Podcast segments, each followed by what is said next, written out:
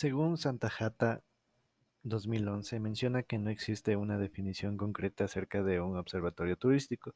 Sin embargo, recalca que es un informe que proporciona información acerca de las actividades turísticas de una zona o territorio, permitiendo ser una ayuda a la hora de tomar alguna decisión en el desarrollo turístico. Entonces se puede decir que un observatorio turístico es una herramienta que genera conocimientos útiles a través de estudios e investigaciones respecto al sector turístico. Ayuda a la toma de decisiones mediante la realización de un diagnóstico de los diferentes lugares turísticos que posee un determinado lugar. De igual manera, organiza los sistemas de información técnica que permiten la generación, homologación y estandarización de indicadores en materia de turismo, además de facilitar su uso y consulta.